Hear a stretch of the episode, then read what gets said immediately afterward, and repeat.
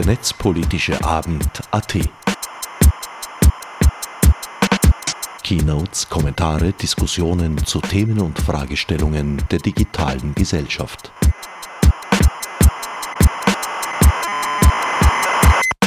Welcome again to the public keynote of the Winter School uh, of the University of Vienna's research platform, Governance of Digital Practices. And before I give the floor to our dear guest, Nupur Raval, I would like to make a brief introduction. So Noopur, um, welcome.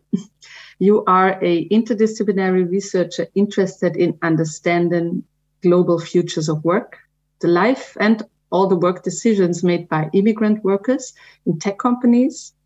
uh, the changing values, the moral norms, and projects of personhood, especially in post colonial settings. I read from your CV that uh, your background is in media studies, cultural studies, post colonial history, cultural anthropology, and critical information studies, and you received your PhD uh, in informatics from the University of California, Irvine.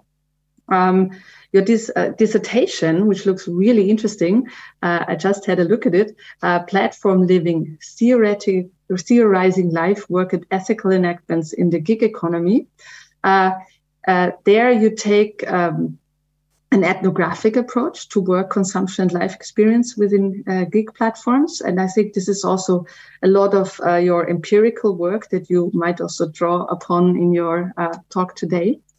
Um, right now, you are a postdoctoral researcher at uh, University of California, Santa Cruz, but soon you will be joining the Department of Information Studies uh, at UCLA uh, as an assistant professor. And before that, you had a lot of uh, uh, how do you say um, positions or states where you have been. Uh, you were at the AI Now Institute at the New York, New York, University and also had several fellowships such as Berkeley and Berkman Klein Center at Harvard and so on and so forth. Um, in your work and research corporations, you are interested in affective and corporeal dimensions of digital participation, as well as play and pleasure, as well as, as well as marginality as a space of life and knowledge making. And you are interrogating how technological participation changes gendered norms, class and caste hierarchies, and social life in urban spaces, especially outside of the US and Western Europe. Your talk has the title The Algorithm is a Convenient Lie Rethinking Expertise and Invisibility to Support Decolonial Digital Practice. And I guess you will discuss uh, with us how we deal with the diversity of labor and related practices that make today's automation and machine learning possible. So the floor is yours. Welcome, Noopur. Thank you. Uh, I'm so glad to be here, talk to all of you. Um, it's a big audience, and I I apologize if there are parts of my talk that you've heard elsewhere before. It's very possible. Um, but I, I hope that we can have a great discussion afterwards um, just to give you a bit of an outline of, I guess, what I'm trying to do, because I really took the mandate of the virtual winter school, or rather the emphasis on the school part of it, uh, very seriously. So I started to think to myself that, you know, this is an opportunity to to almost engage with people who are trying to learn something and, and to commune with um, people who are also trying to teach in different institutions, maybe. Um, so it is a very personal talk in that sense. You know, there's not much of information giving, but more thinking through some of the topics with all of you all. Uh, I will start out with, of course, giving some examples from my empirical research just to help you understand or ground us in where uh, or how I arrive at uh, insights and conclusions and things like that. Um, and then I kind of switch gears uh, to thinking about you know what do we mean by decolonial digital practice?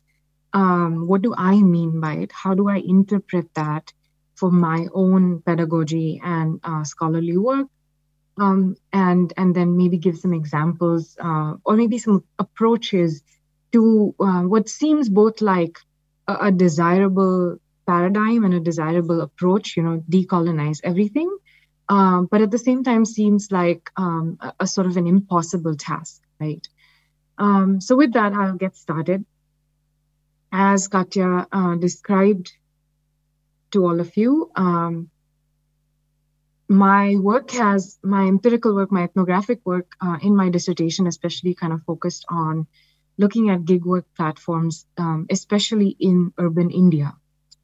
Um, and I think one of the, the issues that I want to bring up from some of the examples in the dissertation work uh, that I'll discuss with you in a minute, um, the, the themes that I want to focus on, especially today, is kind of this binary of obfuscation and providing explanations. I also feel like this is a good bridge between platform studies um, as well as you know the newer sort of critical AI studies work. Um, and and one of the questions that has been on my mind um, moving into the, the AI stuff, especially during my time uh, at the AI Now Institute, was you know what is the validity or what is the utility of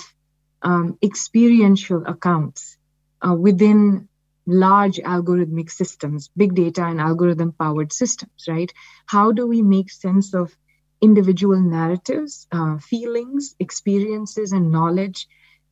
And when it comes to in, um, countering or investigating or interrogating, you know, what it is that platforms are doing to us, for example.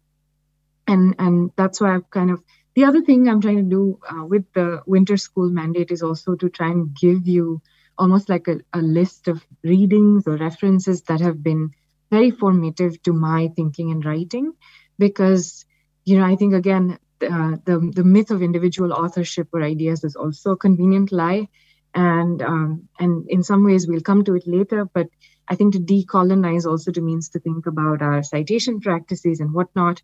Um, so in that spirit um, i've just kind of cited or you know i'll go along and give you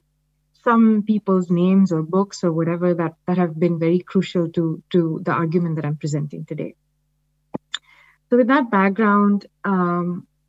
I feel like everybody by now, probably in the audience, kind of knows the larger story around gig work platforms and gig companies like Uber and Lyft and Ola and Deliveroo and DoorDash and what have you. Um, the simple uh, explanation for anyone who may not be aware is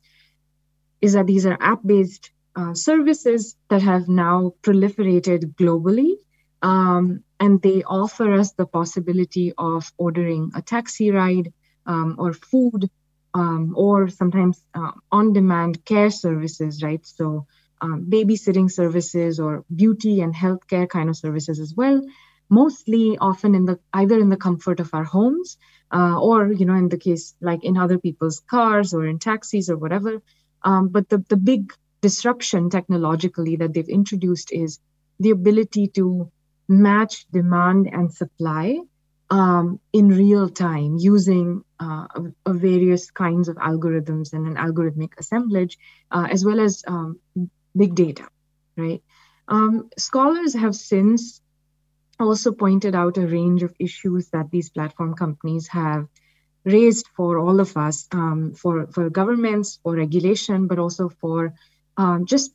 ordinary citizens and people figuring out how to behave with each other and how to live in a society in some ways uh, where thinking about the morality as well as thinking about fairness and justice uh, of how to compensate uh, laborers or workers for the work that they provide um, these companies have raised very um, in, important questions and, and in somewhat some ways a crisis for uh, thinking through those questions uh, as collectives. With that example and with that kind of background, again, out of our way, um, the example that I want to share, again, keeping in mind my first claim, which is the algorithm is a convenient lie, um, is to kind of offer you an example from um, gig platforms in India. But before that, I also want to kind of draw the loop or connect the loop with what Katya said earlier, which is about always having to situate technologies in their socio-historical, political, and material contexts. Um, and I think that's kind of where uh, my dissertation work and, and where my thinking was going when I was studying these platforms. As she also described, I'm a media and cultural studies and anthropology and so on and so forth scholar. Um, and so I've always learned the lesson from my mentors that uh, focusing exclusively on technological objects can sort of skew our understandings of them, right? They can produce this myth and illusion and vision of novelty. Um, and especially in the context of gig work platforms, the word that was always being thrown around was disruption, right? That these services have disrupted um, things, they have disrupted existing social relations, they have disrupted ways of doing things that used to exist before these apps and platforms came into the picture. Um, and so when I started to move away or use, or when I started to use the, the app itself and the transactions and interactions within the apps as a kind of lens to, to then look at the city itself and to look at how social, political, uh, economic life is changing by removing the focus on necessarily what the app is doing, um, I felt like it revealed a host of different things, which I'm going to talk to you about today briefly. So, the one example that I want to give is again the case of dynamic surge pricing, which is a algorithmic mechanism that is kind of very crucial to the success of uh, gig work delivery platforms. Right? What does it mean? Um, just in case you don't know, you see how ordering uh, an Uber ride from point A to point B can often um, generate different kinds of pricing, right? So you're, you don't always get charged the same amount, depending on the time of the day or depending on uh, if there's a traffic jam or a big event in between or other kinds of factors. One of the, the other factors that also influences surge pricing is actually events of crisis, right? So, um, and there are some very interesting examples of this uh, from um, Australia as well as from New York City, uh, where there were two separate instances of uh, quote unquote terror attack or some kind of uh, gun firing episode. Um, and the police was responding to it. But what it meant was that in both of these cases, people were trying to flee away from those zones, right? And find the quickest transport to get away from those places. Uh, and so they started ordering Uber and Lyft. And they saw that, you know, there was uh, surge pricing in effect. So because the Uber algorithm had or Uber algorithms had detected um, that you know there is extreme spike in demand in a particular place, um, as the system normally operates, it started to charge people 3x or 5x the amount to be able to book a car ride. Now, as you can imagine, um, this caught the attention of a lot of regulatory authorities because this is absolutely unacceptable um, to, to you know, actually make money off of people trying to flee a crisis zone. But the, these are more extreme examples. But I think what they do reveal for the discussion that we're having today is, um, is the fact that as soon as the discussion got to, well, you know, why is there surge pricing and what exactly happened in this case, um, the companies never really seem to resist the the claim by regulators, which was to say, you need to fix your algorithm. You need to fix whatever algorithmic technique and logic is at play. Um, and you need to build in different kinds of exceptions to make sure that you're never going to do this again. That if if your algorithm or if your system, let's say, is able to detect uh, or, or needs to be able to detect that something exceptional is going on uh, in a place and hence you need to uh, suspend surge pricing or you know find ways to to control it. What happened in india which is a less extreme example is um, that the city where i was studying this phenomena which is bangalore the um, the silicon valley of india um, the techno innovation hub etc uh, etc et where where tech companies and startups have an easier time bending the rules uh, and have an easier time sort of getting some sympathy, empathy, and understanding for, you know, things that could go wrong in technological systems, let's say. The, the city government and then the state government uh, started getting consumer complaints about how surge pricing was uh, was really exploitative and was you know charging people extreme amounts to get from point A to point B in the city. And as the city government officials started to hear about this, um, in a sort of very well meaning way, they decided to cap or limit surge pricing to, you know, just 1x or 1.5x, not in exceptional situations, but in all situations. So they put out these guidelines and said that, you know, this is the blanket rule. Under no circumstances should these new, confusing, mythical, mysterious companies that have just come about to be, in no circumstances should they be charging customers more than 1x of, uh, of the price that they, the base price that they would compute. And I, I was I was there, I was mostly focusing on workers' issues. But what was interesting and how I came to, to get interested in this particular example was uh, because my outlook till then had mostly been on looking at workers' situations and workers' demands. Um, and I was quite confused as to why uh, a lot of local authorities, uh, regulators, and so on, nobody seemed to be really interested in talking about you know what it what workers are facing or how we need to regulate these companies actually from the perspective of workers rights and then it took them a very very little time to quickly respond to uh, consumer demands um, and consumer complaints and then they they put this in perspective. So I took this information and actually went back to the public policy uh, person uh, at Uber at the time and, and, and had a discussion. I wanted to know what is going on. It was a really interesting discussion um, because we were bringing up issues of fair work and you know fair wages for work um, and the policy person of course had this interesting script or you know the thing that they're supposed to represent and and they brought up the fact that they said you know it's not really the company's fault we develop a set of um, technical instruments and we we have um, ifs and thens and conditions for how we are supposed to be making a profit in this business model.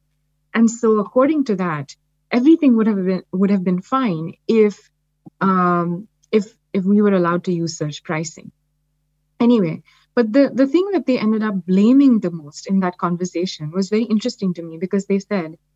if you have a problem with surge pricing, or if you want the workers to get bet- get paid better under the new set of rules, then why don't you go back to the government and make them focus on the fact that um, there is a certain metric, for example, that in Bangalore, the average speed at which a car moves is maybe like five or seven kilometers because of the traffic jams, right? So they had this set of sophisticated metrics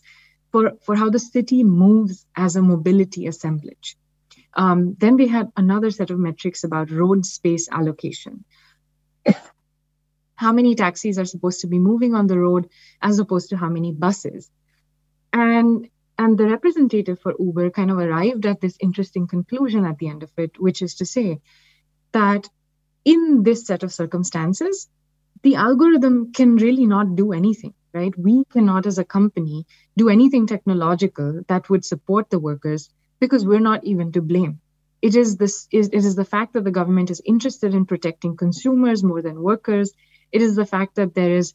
um, so much rain in Bangalore um, in many, many months, like across the year. It is the fact that the roads are terrible. It is the fact that the public infrastructure has not caught up with the times uh, and with the population, uh, which in fact makes us a critical, essential service in the city. Um, and so, if we we need to make money or if we need to break even at this point, this is the only way to move forward and i think that's kind of one of those instances that stayed with me where i first started thinking about how um, this word right the the invocation of the algorithm um, is is used by different kinds of actors um, often representing um, corporate real world applications of ai or platforms um, but at the same time used by regulators and used by a set of other actors to to get at something, to point to the black boxedness or the unknowability um, of technological systems. Um, but but in in contrast, or rather, actually, let me pause for a second. So I forgot about this episode, or you know, I've written about it and I moved on. But I was recently um, doing a different kind of digital school with a bunch of uh, feminist activists uh, who all felt and thought that rightly so that, that they need to update some of their understandings of you know how digital technology and what emerging technologies um, are out there and, and what kind of problems they may face uh, when it comes to thinking about feminist activism and advocacy. And again, one of those things that everyone seemed to want to know about, you know, was very curious about, but they really didn't know who to ask, uh, was this thing, the algorithm. And so we spent some time looking at,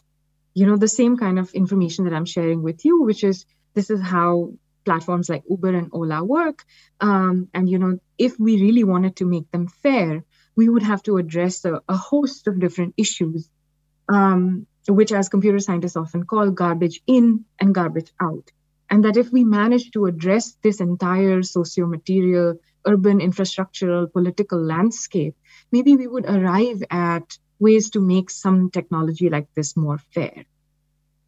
And at that point, one of the people in the class kind of pointed and said, but you know, what if we could just just peek in? What if we could just see what is happening in there? Like, isn't there a way for us to, you know, get these engineers and, and have them give us an explanation of why a certain um, earning was computed or, you know, why certain ratings affected workers in a certain way or whatever, right? Which is in itself a different field right now uh, of sort of accountability, explainability, algorithmic decision making, and and obfuscation in algorithmic systems, and how do we arrive at clearer explanations or transparency when dealing with these systems. I want to state right off the bat um, that I don't think that that they're wrong approaches or inadequate approaches. I think that in addressing some of these uh, issues, we're going to need a plurality of approaches. So my interest as a scholar and, and what I'm talking to you about today is not necessarily to say that that those uh, slightly perhaps even more positivist or empiricist approaches to figuring out like how where do we go from here um, you know we there's no need for those or they're they're useless but i think what i found myself gravitating towards is that, um, and this is where I, you know, cite or use uh, work by Paul Dourish and Jenna Burrell, because I think they early on raised this issue, which was to say that um, explanations uh, or even investigating algorithms and interrogating them um, is not necessarily a straightforward or easy task, which I imagine that this audience, having gone through all the lectures and conversations, kind of already understands. Um, and so that's kind of also what I was trying to explain to the feminist advocacy group, which was that even if we could peek into how dynamic surge pricing works, um,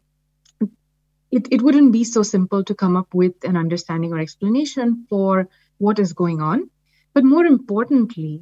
and I think this is a point we all should probably take with us, is that in the in the new regimes that we live, which are constantly shaped by uh, the politics of databases, interacting with algorithms, um, and then further interacting with deep learning and machine um, unsupervised machine learning, and so on and so forth. The, the key factor remains is that they refuse to provide us any sense of consistency. They refuse to provide us truth because they don't give us the fact that is hidden behind all these systems,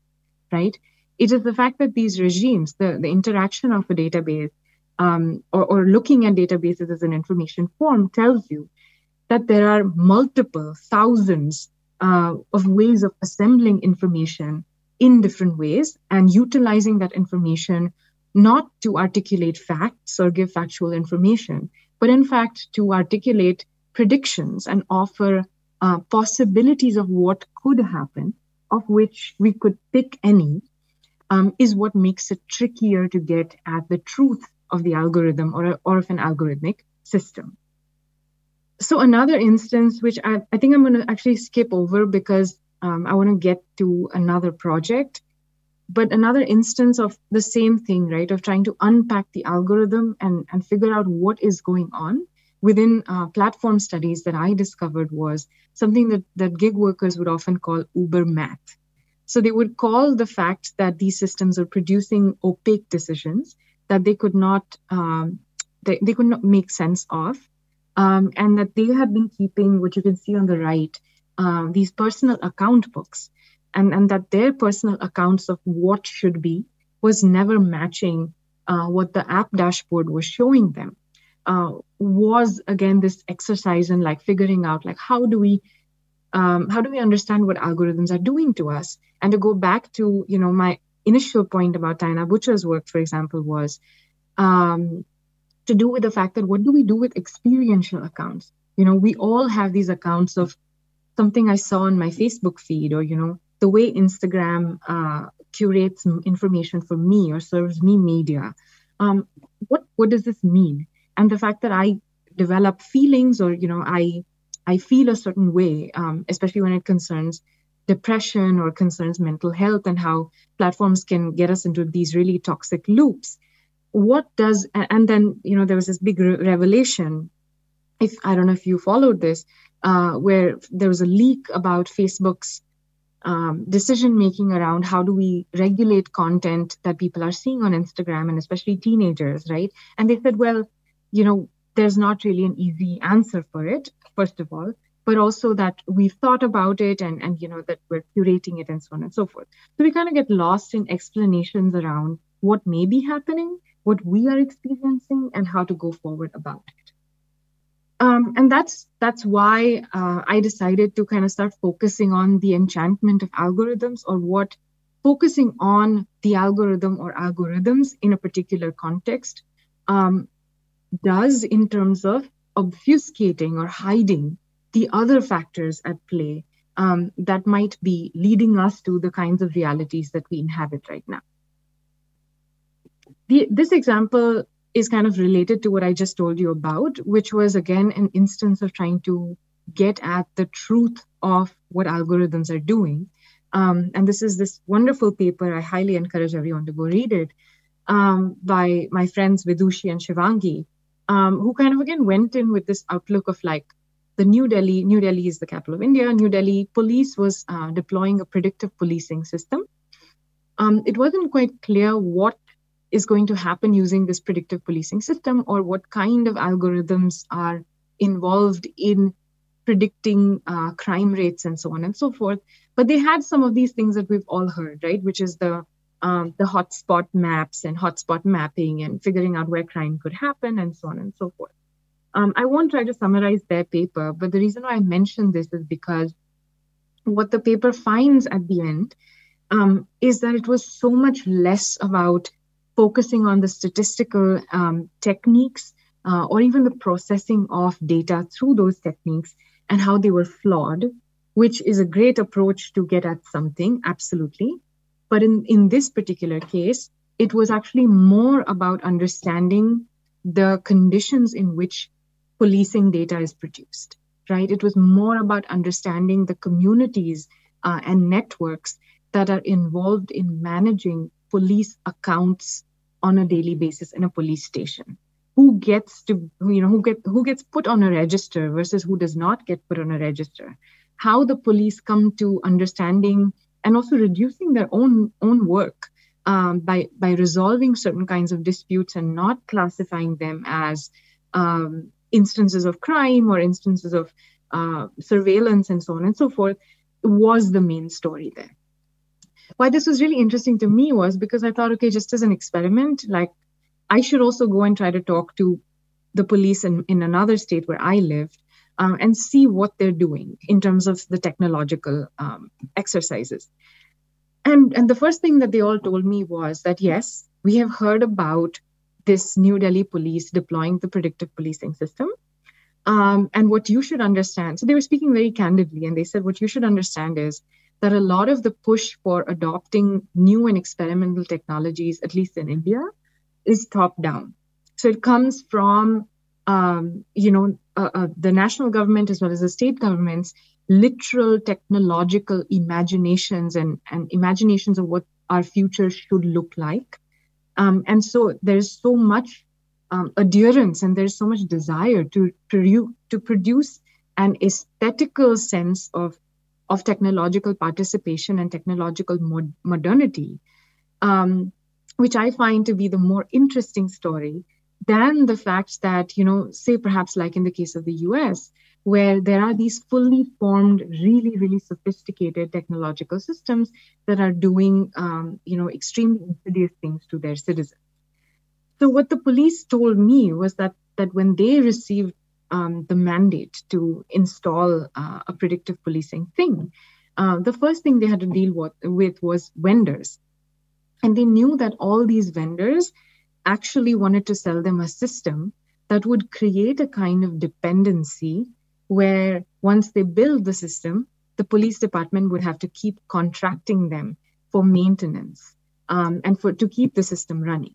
And if you know, should they choose to uh, not use the system afterwards, then then they would you know receive punishment or they would not be seen in a good light by their uh, higher up officials. And should they continue to uh, use the system, then they would have to rely on these vendors and keep talking to them every time there was a glitch that could cause you know serious consequences for people who get caught up in the policing system as you can imagine.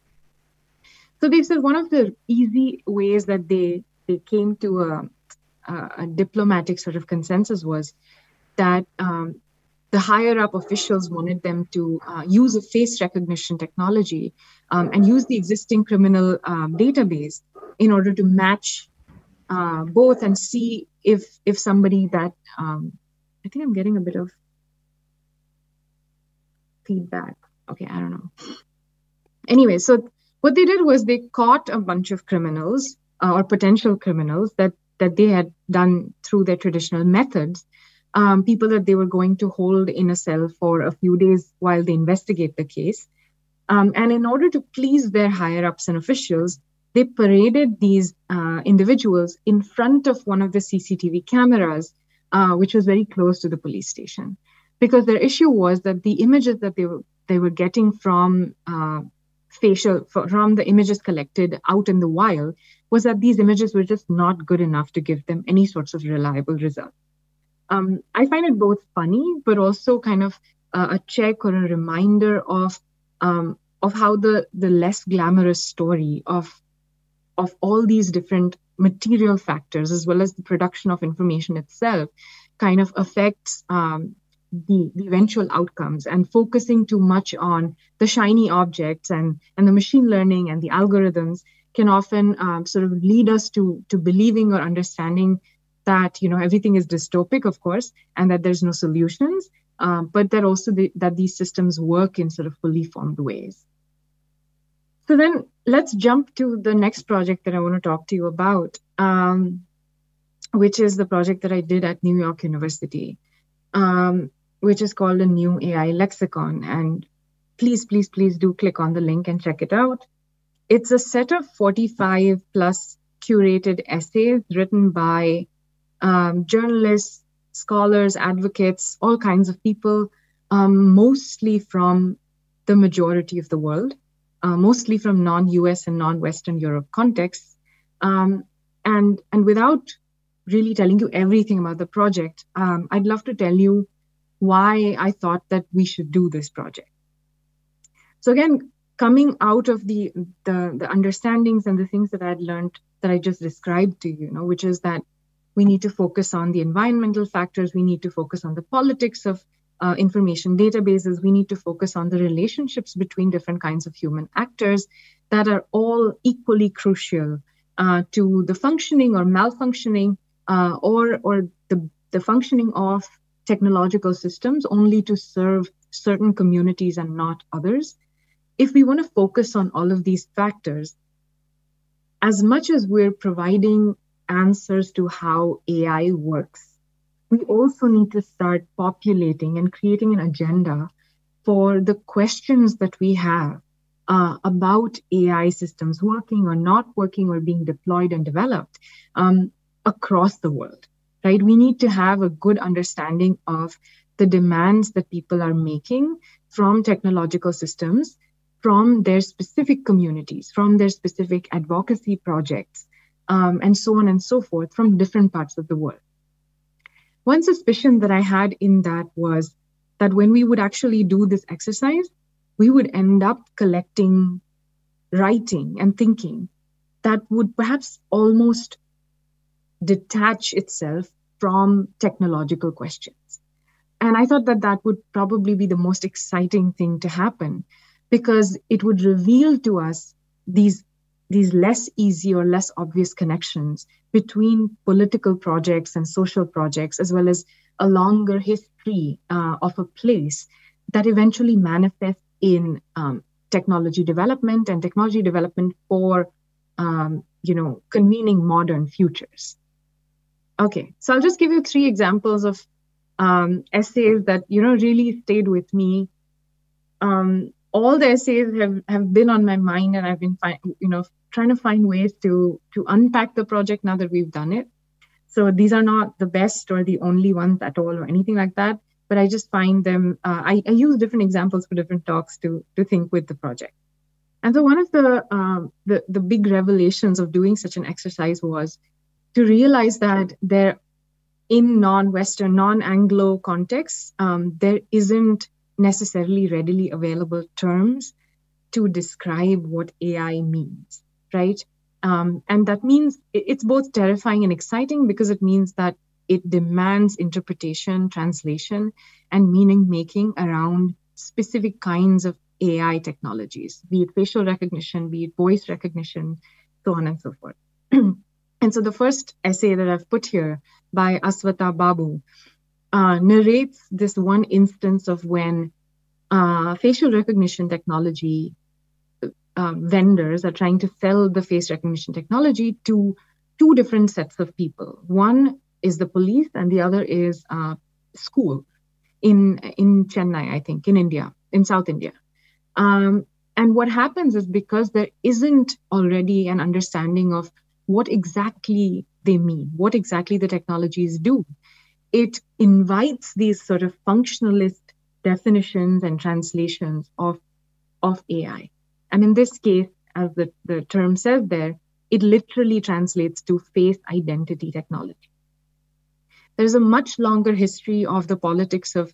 uh, facial recognition and identity in India, um, and especially some very grave consequences that biometric identification has had uh, on people's uh, basic human rights. I think some of you might be aware of it, which is related to, you know, Aadhaar, the big biometric identification project. Uh, but also there are newer technologies coming in that are coming in parallel to the state's anxieties to determine who gets to be a citizen and who doesn't get to be a citizen. Um, and if that question was resolved for a very long time or was not brought up, um, AI and facial recognition and the things called AI are allowing uh, various communities and various political actors to, to raise the question or to reproduce these anxieties by means of um, producing new and unreliable forms of forensic evidence. So, what does it mean when you're able to show a link of criminality or potential criminality by using a faulty technology or an experimental technology and and what does it what does that mean when the state and the police treat that as official information as something that they can take decisions based on um, which then suddenly uh, re re questions your uh, belonging to your country or your ability to avail of basic public service the second one talks about the larger global political economy of AI development. And this is another issue that we, you know, we got a lot of essays around uh, from the Swana uh, region, or what some might also call Middle East, but it's um, the Southwest Asia and uh, also North Africa, where um, there is obviously a lot of um, political attention in terms of what's happening. Um, but what's interesting is that these governments are also um, really, really eager to adopt AI technology. Um, and, and we got the opportunity to invite some people to write who've all, in fact, questioned um, how development or how justice, in this case, uh, or, or terms that are actually used by a set of conflicting actors get weaponized when talking about the goals of AI for good or AI for development. And the last one that I want to quickly sort of point to, algolinguicism, is written by uh, Mashinka Hakopian, who talks about um, the case of um, Armenia, um, but also generally points to what happens when things like AI for good get tied up to geopolitical imaginations of, of which places should be served and which communities should be served. And this is an ongoing dialogue between corporations and governments for the most part, but also nonprofits to some extent. So, what happens at the end is that what, when we use terms like global south or AI for development, um, they end up in some ways including um, consumers and citizens who live in parts of Africa, parts of Latin America, and uh, parts of Asia. Um, but they kind of end up often uh, leaving out parts of, for example, Eastern Europe, uh, but also other parts. You know, a lot of um, islands in the Pacific, a lot of different countries that just don't figure in this conversation. Um, and corporations are also more than happy to forget that people live here, that communities have political stakes here, because they don't constitute lucrative markets um, that these companies can can use or you know have any interest in. So the question was really what gets left out in the conversation of developing inclusive technologies uh, when it comes to AI. All right, now switching gears very quickly, um, you know, I felt I had some sleeplessness around how to address the charge of um, decolonizing or decolonial digital practice. Um, and, and again, I think, you know, it's a term that everybody uses. It's a term that we've all um, also been told not to use as a metaphor, but it's kind of hard to not decolonize everything, right? Um,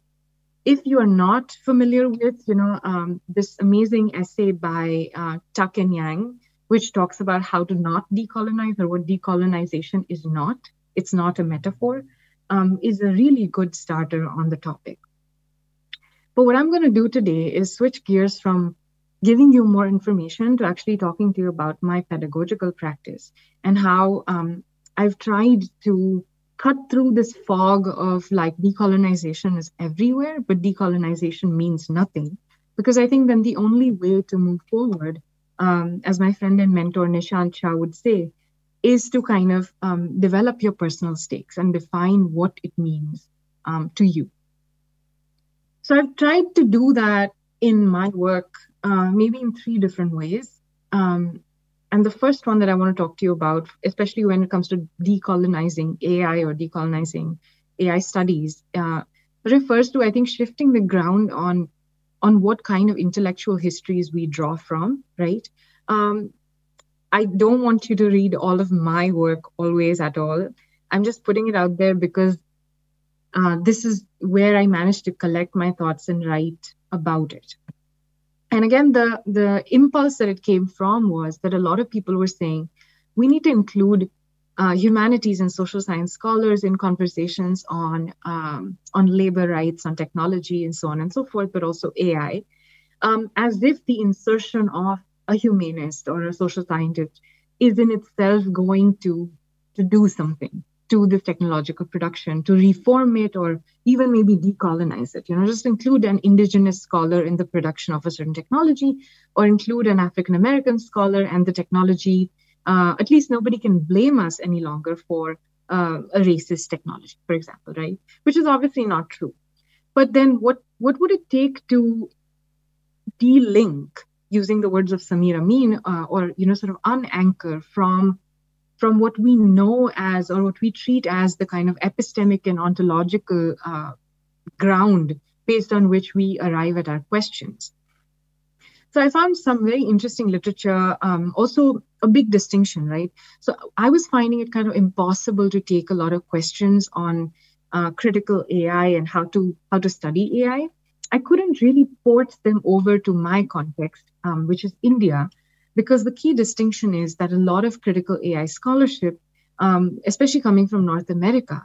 is in some ways responding to or drawing on debates in settler colonialism, right? So it has a different kind of trajectory of what colonialism means um, and how to undo it. However, coming from a post colony or a place where you know the colonizers left, but uh, all our important institutions, including the language and medium of instruction and education, uh, our bureaucracy, um, our entire information infrastructures that help us help Indian people make sense of each other are still very much, as well as the law, are all embedded in um, colonial British um, practices and legacy and so on and so forth. How does one decolonize? Do you just move away? Do you just stop using English or do you just stop, you know, doing a whole bunch? Do you just not participate in technology? Because these are all um, serious attempts that people have done in the past. But I don't think that is the way to go. Um, so I started looking for ways to find um, the, the intersection of technology and colonialism in the subcontinent. Um, and I found some very interesting scholarship. Unfortunately, I can't talk about it today. Um, if you're looking as to what to do in your context, which, you know, if you are also facing the same question of like the questions available to you are not necessarily working for your context, I highly recommend kind of doing that exercise. Um, so the Chandak Sengoopta book that you see on the screen, for example, talks about how the history of fingerprinting technology actually comes from uh, colon- colonization, colonial encounters in India. The, the paper that you see below um, by Projit Bihari Mukharji, um, you know, talks about the, the blood group B and, and its intertwining, um, as well as he has a larger body of work on the specific inventions in eugenics that get intertwined with colonial rule in the Indian subcontinent. Um, and so I found them really interesting to approach questions of AI in my context. Engaging with a lot of this scholarship, I think still did not and does not solve the problem that I think a lot of us face and, and people even conflate an issue, right? Which is that as soon as we're asked to decolonize something or approach a decolonial outlook, our instinct is to to dig out historical literature um, or or sort of refer to the the meta god texts of um, you know non-white, non-European literature and say, well, engage with that, and I've I've decolonized things, right? And that that didn't work for me, but I don't think that is also what we're supposed to be doing, because when I was teaching in classrooms in the U.S um, giving my students this information about, you know, fingerprinting or um, sero- serology or um, those kinds of examples wasn't necessarily always ringing a bell with them, right? Because they come from such diverse um, multicultural backgrounds, often not from the US. Um, and so as a teacher, it was always challenging to figure out, like, well, how do I still communicate my argument and how do I still convince them of the agenda and the program for decolonizing as a value or as a principle while keeping an eye to their plurality, uh, the plurality of their interests and lived experiences, and so on and so forth. Um, and this kind of actually ties in. Um, I'll wind up in five minutes. I think I'm over time, but this ties ties in with the work that I'm doing right now and the work that kind of came out of my platform study scholarship as well. Um, is that I think we need to challenge the, the modes of inscription and the modes of thinking um, about social problems. So whenever asked how I would decolonize something or you know where I would go to find alternate modes of knowledge production, my own training and lived experiences have never inspired me to really go back to a sort of long history of colonization. I think uh, as a post-colonial Indian, um, living post economic liberalization, you know, living under the effects of globalization, the the sources or the places I've gone to look for answers and make connections has often been a more recent history um, of a political economy of underdevelopment and development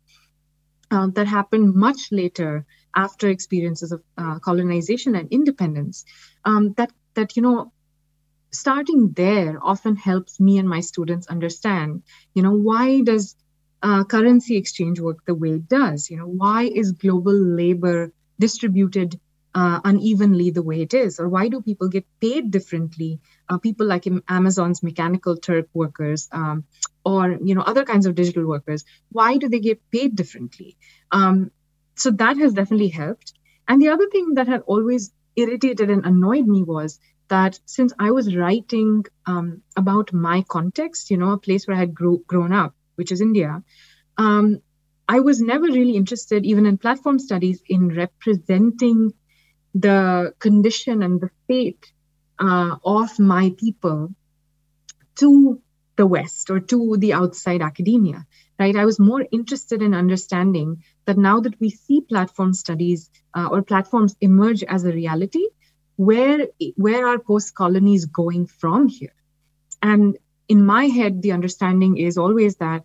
why do we need to pay attention to post colonial life is because the majority of the world lives and works over there. So they they in some ways give you uh, directions for you know regulating or affecting people um, you know in a much broader sense than they would in the west in many ways. Anyway so i wrote this paper that is uh, inspired by the works that i've put on the screen uh, which does at least two things. It critiques the impulse. So this might actually be i guess the sort of counter argument to what you guys have been discussing until now in the winter school which is that i question why we need to constantly look for the invisibilized workers uh, behind the screens you know hidden behind somewhere um, in order to find ways to forge global solidarities amongst workers. Um, i'm very intrigued by why uh, a racialized form of empathy for the other, for the black and brown technologized other um, that becomes so central to the imagination as well as the actions that um, more affluent consumers of technology take in in North America, in Western Europe, but also in India, where the people you know who consume from the platforms. Why does empathy become such a central sort of uh, hinging element in that? And the other paper that I want to flag, again, when thinking about decolonizing, uh, is my friend Ranjit Singh's work. He works at Data and Society, he again takes up um, literature around, you know, data colonialism, right, which became so useful and so important to understand um, global data regimes being assembled. Maybe I'll put it that way. Um, but but a lot of people have also asked what data colonialism really means, uh, or whether it is the correct interpretation. Um, and Ranjit points out or reminds us again of the fact that it is less about the evilness and ideological consistency of corporations as the new kinds of colonizers who are going out there and, you know, uh, assembling these armies of subaltern workers hidden behind the screens who are doing your dirty work. Um, but if you really look at it from the perspective or situated in global south contexts and lived experiences, uh, we often find uh, we're, we're able to attend to the ongoing contestations between different communities and actors in those settings that are equally central to the, the stories that we tell about global internets or global technologies. And if we really want to decolonize, uh, you know, digital practice or thinking and teaching, we have to find some way to to decenter um, the center, the hegemonic centers, and decenter this kind of empathy and empathetic subject, and instead find ways to to equally um, platform and, and insert into the canon the stories and histories of people everywhere in the world. So, with that, I think I want to end. Um, and maybe these are like more actionable ways to move forward, which is to really um, resist the extractivist impulse within our fields. And I think, you know, computer science and adjacent fields really need to think about this. Um, and as far as pedagogy is concerned, something I've been asking myself is how do we creatively stage um, historical engagements and encounters in technology studies pedagogy, um, where we don't default to just telling people about, you know, the who built the early internet or who was chatting on early online forums, but we we situate them in the context uh, of where those people were participating or where the internet was being made or distributed or maintained. And finally, how do we decolonize the present and do so in the places that we are? Instead of, you know, running to um, a kind of canon of